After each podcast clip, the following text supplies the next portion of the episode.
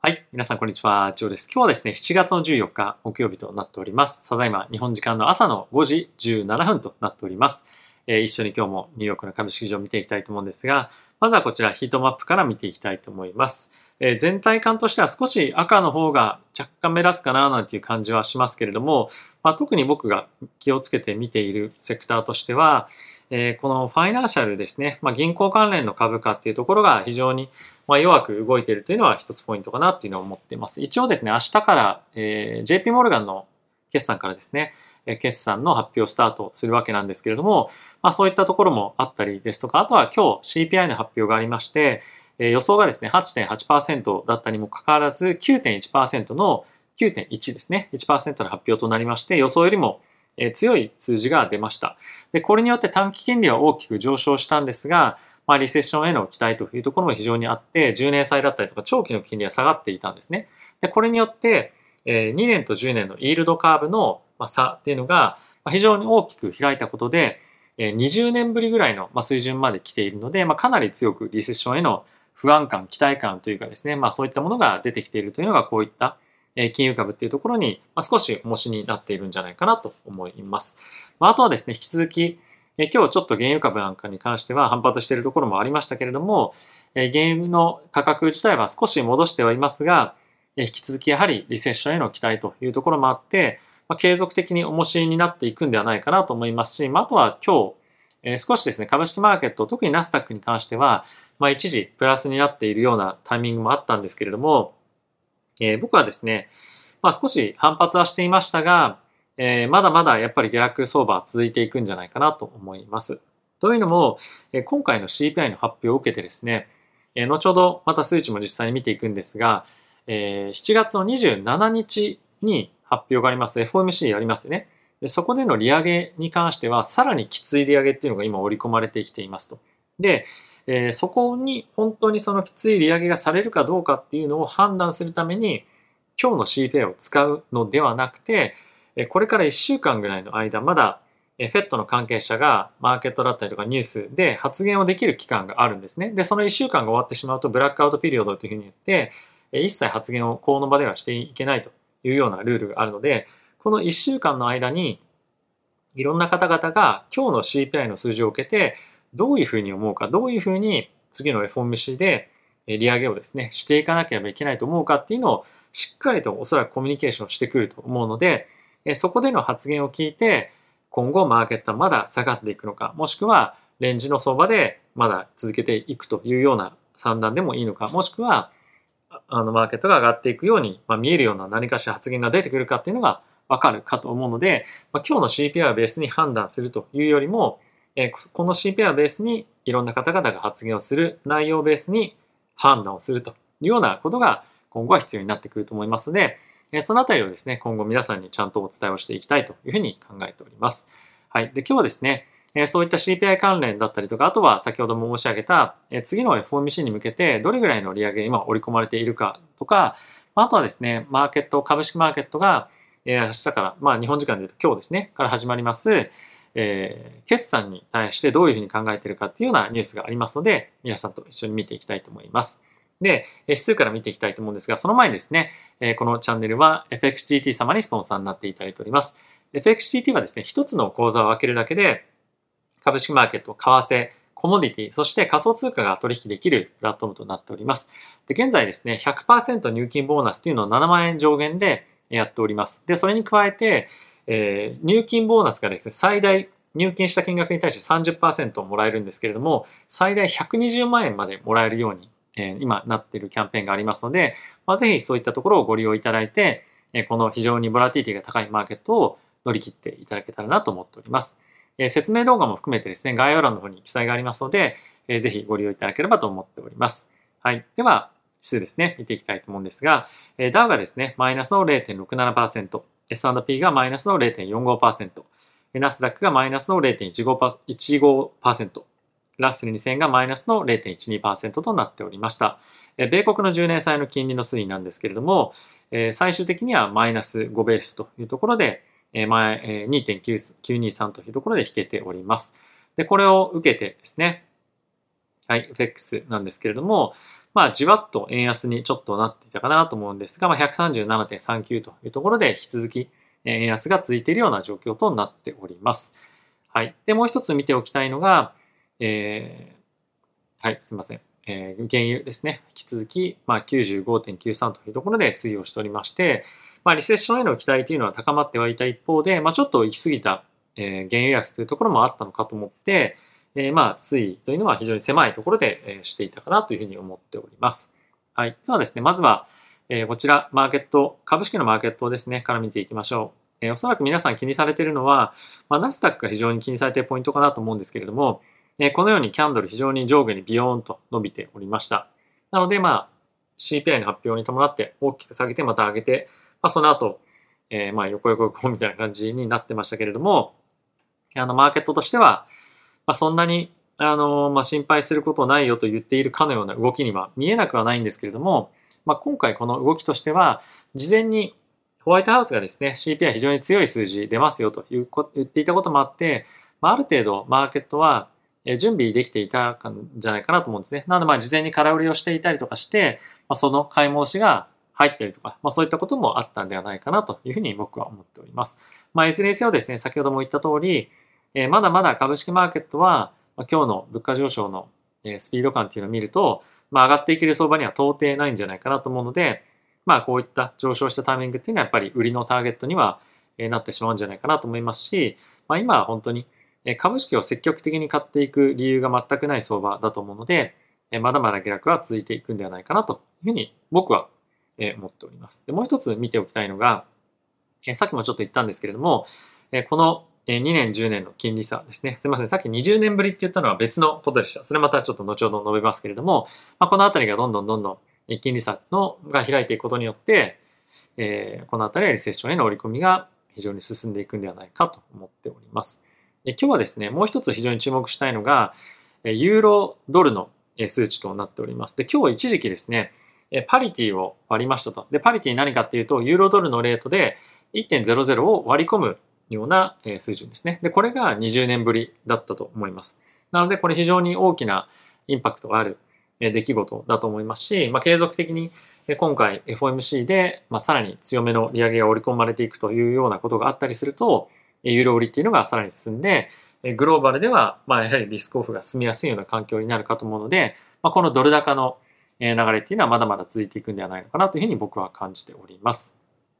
はい。で、えー、皆さんとですね、ここからニュース見ていきたいと思うんですが、まずは、えこちらですね、CPI の数値、6月の数字が出ましたけれども、8.8%の予想値に対して9.1%が発表されました。で、この数値を受けてですね、なんと一つ驚きのこととしては、次の FOMC の利上げ幅として、なんとですね、1%の利上げが今、急速に織り込まれ始めていますと。で前日までは100ベースの,、まあ、あの1%の利上げの織り込みに関しては7.8%だけ、7.6かな ?7.6% だけだったんですけれども、まあ、今日発表後に一時期は80%ぐらいも織り込むようなタイミングもあったぐらい、急速に今利上げを、えー、強めに織り込んでいっています。で、さっきも言った通り、この1%の利上げっていうのは、まあ、ちょっと行き過ぎないんじゃないかっていうような見方もあると思うので、この1週間の間にペットの関係者からどんなコメントが出るのか、1%の利上げがあるのかどうかっていうところも含めて、何かしらのサインがですね、絶対あると思うので、まあ、そこをしっかりとつかめに行きたいなというふうには思っております。であとはですね、さっきのニュースの中で触れられていたのが、非常にインフレがですね、広範囲の領域、セクターの中で、えー、起こっていると。なので、まあ、どこの、まあ、分野だけ起こってますよ。どこ、どこだけ、一部だけインフレしてますよっていうんではなくて、市場全体で、経済全体で利上げをしている、まあ、利上げじゃ物価上昇ですね、をしているという状況なので、まあ、なかなかやっぱり収まりづらい環境にはあるんじゃないかなと思うので、まあ、今のような非常に激しいインフレは、えー、さらにさらに続いていくというような見方をしておいた方が、まあ、無難なのかなというふうに僕は思っております。でそんな中なんですが、今原油がちょっと下がってますよね。で、それに対してシェブロンの CEO はですね、非常にまだまだ需要はタイトだということもあって、原油の価格の下落っていうのはそんなに長く続かないんじゃないかっていうふうなことをですね、言っていますと。というのもやっぱりその供給に関しても、今ですね、ものすごくあの増やしているわけではなくて、どれぐらいの需要があるかっていうのを、まあ、しっかりと見極めてるわけなんですけれども、まあ、需要がですね、非常にやっぱり強いというふうに言われていることもあって、まあ、価格がやっぱり上がりやすい状況にあるというのが一つ。で、プラスこれに加えて、まあ、こんなことはシェブロンの CEO 言ってますけれども、まあ、当然のごとく、あの、いや、まあ、このままずっと原油価格下がると思うよなんて、まあ普通に言えないですよね。っていうのはやっぱ彼らのあのビジネスとして原油価格がどんどんどんどん下がっていってしまったら、まあ、困るわけなので、そんなことはまあ言えないので、まあ、ある程度ポジショントークっていうのはあるかと思います。はい。なので、まあ、こんな感じの発言が出ていたので、まあ、少し面白いななんていうのは思ったので、一応皆さんにちょっとご紹介を差し上げました。もう一つ見ておきたいのが、えー、明日からというか今日から決算始まりますけれども、ウォールストリートの、まあ、トレーダーだったりとか、エコノミストだったりとか、まあ、特にストラテジストですね、に関しては、えー、いろんな企業の、えーと、決算の予測値みたいなものは、今後、引き下げられていくだろうというのをすでに、まあ、る程度織り込んでいるというのがこの記事の内容になっておりますと。で、これと対比しているのが、企業に対して、ま、張り付いている、まあ、あのアナリストですね、まあ、企業に対して株価、目標株価を設定するようなアナリストたちの予想というのは、まだまだ引き下げられていないんですよ。で、これなぜかっていうと、このアナリストに関しては、マクロの要因がこうなったから株価下げますっていうような分析スタイルではないんですよね、基本的には。何をベースにしてるかっていうと、ま、CEO とか中の企業の中の人が提供する数値をベースにまずは、えー、まあその予想値みたいなものを作ったり、まあ、あのモデルっていうふうに言って言ったりしますけども、まあ、そういった予測値を、え計算したりもするのでなかなかですねそのマクロの状況があのこの株価に影響してくるっていうのは、まあ、遅効性があるというふうに言っても過言ではないかと思います。なので、今後もう少しこういった目標株価みたいなものが下がってくるのは時間がかかるかもしれませんが、まさにそういった目標株価が下げられるのを今、マーケットはもう今か今かという感じで待ってるような状況になるんですね。なので、まあ、ある程度そこは織り込まれているかもしれないので、今からま当然入っていくのもいいかもしれませんが、あの大きくドーンと下がったタイミングで、またショあのショートカバーみたいなものが入っていく可能性も、まあ、あの一つ十分に頭の中に入れておいていただけるといいんじゃないかなと思います。結構これは面白い観点だなと思いますし、このストラテジストの人たちと、このアナリストの人たちに関しての分析ポイントっていうのが違うっていうのは非常に面白い点ですよね。はい。まあ、あとはですね、非常にこれ結構重要だなと僕個人的に思ってるんですけれども、中国の方で、まあ、大きな、まあ、いわゆるそのメジャーシティ、大都市みたいなものが、まあ、22ここにあるというふうに言われているんですが、そこの22の都市で、えー、住宅をですね、まあ、マンションですね、いわゆるそのマンションを購入した人たちが、えー、まあ、なんていうんですか、あの、モーゲッジのペイメント、いわゆるその住宅の支払いをですね、もう払いませんというふうに言う人がたくさん出てきているというのが今現状起こっているらしいです。これ何が起こっているかというと、そもそも彼らのビジネスがうまくいかないことによって、払えなくなってきているというのが一つ。で、もう一つは住宅の価格が今どんどんどんどん下がってきていることによって、もうこれ払う意味ないじゃんみたいな感じで、えペイメントをやめてしまっているような状況が今起こっているということらしいんですね。で、これによって、建設会社だったりとか住宅会社に関しては、この建設を進めるためのキャッシュがですね、手元にないというような状況に陥るところも出てきているそうで、期待としては、政府が何かしらの救済をしてくれるとかっていうのも、まあ、るかとは思うんですけれども、ここ最近の中国の政府っていうのは、そういったですね、あの、ちゃんとキャッシュマネジメントできないところは、まあ自分たちでも潰れてくださいみたいな 感じの傾向がですね、まあ、ちょっとあったりするんですよね。で、えー、まあ、あの、こういう危機的状況になったりすると、もちろんサポートする可能性はなきにしもあらずなんですけれども、まあ、そもそもやっぱり中国の住宅事情に関しては、結構限界が来ているというのはこういったところを見てもわかると思うので、まあ、今後中国でさらにえ住宅マーケットで、まあ、崩壊まではいかなくても、どこかの会社がデフォルトしましたとか、どんどんどんどん住宅の価格が下がっていますみたいなニュースが出てきてもおかしくないなと思いますし、まあ、そういったところが一層グローバルの GDP の成長率だったりとかを引き下げる要因になったりするかもしれないので、このあたりは、まあ、ちょっとアメリカとは離れたところではあるんですけれども、注目をしておいた方がいいニュースになるんじゃないかなと思います。結構おそらくこのあたりは、まあ、原油の価格の変動に対して影響があるニュースにもなってくるかと思うので、えしっかりと注目をしていきたいと思いますし、おそらく、まあ、このあたりは皆さんはあまり取引されてないかもしれませんけれども、結構ですね、この中国の経済と仮想通貨のマーケットって連動することが多いんですね。なので、仮想通貨を取引されている方は、ま、ちょっと注意をしておいた方がいいニュースポイントかなというふうには思っております。はい。ということで、え、皆さんいかがでしたでしょうか？今、マーケット少し CPI のマーケット、あの CPI の数値発表あったにもかかわらず落ち着いてはいますけれども、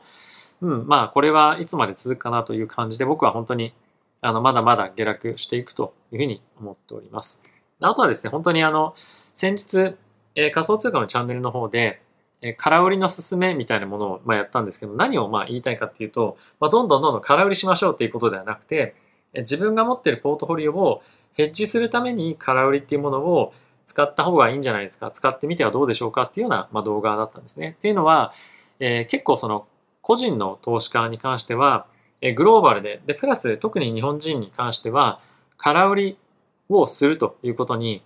まあ、非常に抵抗を持っている方が多いとで。やっぱりレバレッジ取引っていうのが、やっぱり悪いみたいなイメージがあると思うんですけれども、やっぱり下落マーケットの時に自分の資産を守る方法っていくつかしかなくて、しっかりと自分のポジションをまあ売却してリスク自体を減らす。もしくは、空売りをして下落しても自分のポートフォリオの損失をえー、少なくすると。少なくとも少なく、あの、少なくともちょっと減らすっていうことが取れる、えー、まあ、いくつかの選択肢の中のことだと思うんですね。で、それをしなければ、ガチフォー、ただしていると、まあ、どんどんどんどん資産が減っていくということになると思うので、えー、このあたりは本当に、あの、もう少し、え、空売りをするとか、まあ、オプションを使うみたいなことに慣れていかないと、えー、ダウンマーケット、特に今みたいなマーケットに、まあ、どんどんどんどん資産を減らしていくだけなんじゃないかなと思います。まあ、今度もう少し、えー、こちらのチャンネルでもそういったことを話していきたいと思うんですが、まあ、なので、あの、ちょっと冒頭にもお話ししたんですけれども、FXCT とかで、まあ、もらえるようなボーナスとかそういったものを使って、まあ、ちゃんとこういう、何ですか、あの、マーケット環境で、まあ、ヘッジするとかっていうのも一つ、まあ、手だと思うんですね。あまりそのレバレッジ取引っていうのがやっぱり日本に馴染みがまだ思ったよりないのが、ちょっと僕異常、あの、異常じゃなくて、えっと、意外だったんですけど、まあ、そういったところは本当に資産を守る観点で、えー、考えてみてもいいんではないのかなと僕は思っております。はい。ということで皆さん今日も動画ご視聴ありがとうございました。また次回の動画でお会いしましょう。さよなら。